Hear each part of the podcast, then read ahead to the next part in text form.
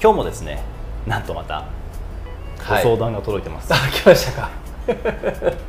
このケーススタディを用いながら、うん。うんうん俺たちだったらどうするかっていうのをですねちょっとぜはい。ひお話していければと、いやーすごいわかりますね。僕自身もあの子供が今そっか。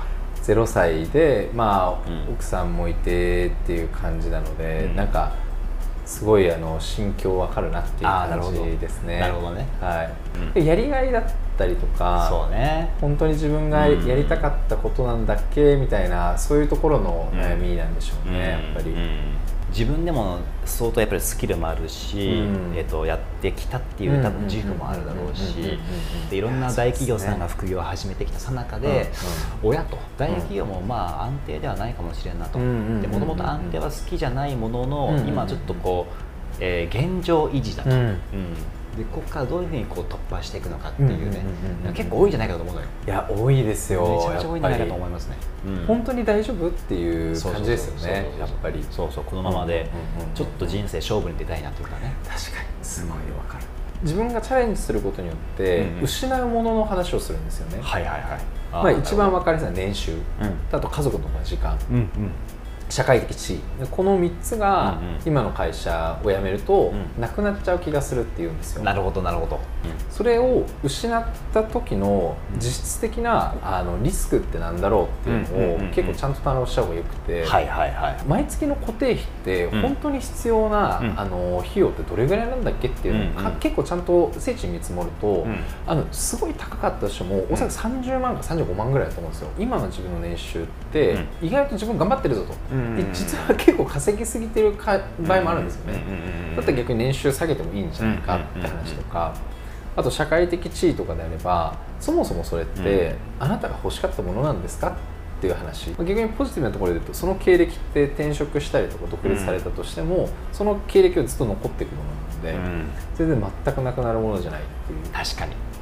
実はそんなに失うものってないぞっていうのは結構気づく気がしますね。ままずそこを見つめてほしい感じなるほどね。失うものって何なんだろうとかっていうのは棚卸しをした。めっちゃしました。めちゃくちゃしましたし本当に大丈夫かっていうのうん。を最後の最後まで突き詰めたんですけど、うん。一番やったのは今のベンチャーでもしかしたら社長になれるかもしれないぞ役員になれるかもしれない、子会社も持たせてもらえるかもしれないっていううん。最高の像と、ん。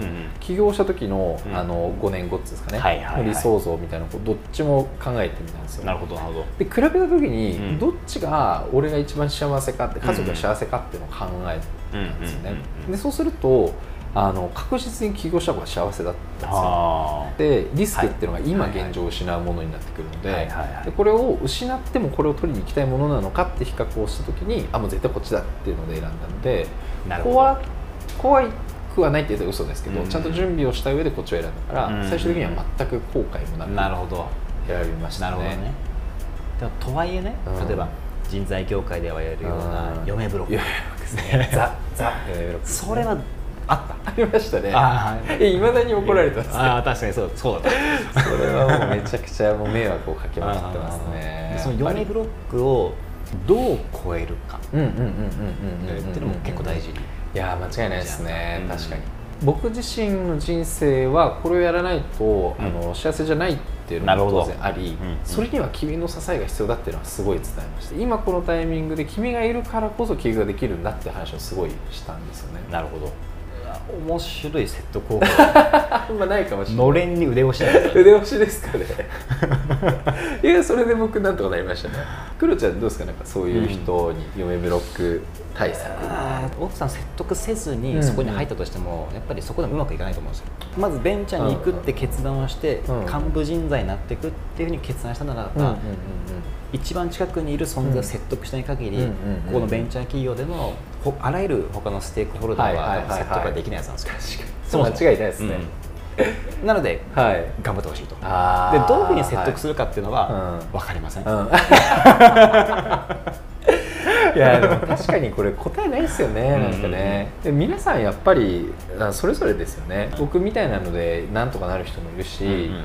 もうなんか最後ダマで行きましたみたいな人もいるし あなんかすごいいろいろだなって気がしますね確かに確かに、結局。うんあの時諦めなくてよかったなとか、うんうんうん。あの奥さんもなんかあの時あの別にそんな思ってなかったよとかね、うんあの背中押してよかったわみたいなのを言ってる人って結構多くて。そうね。うん。うん。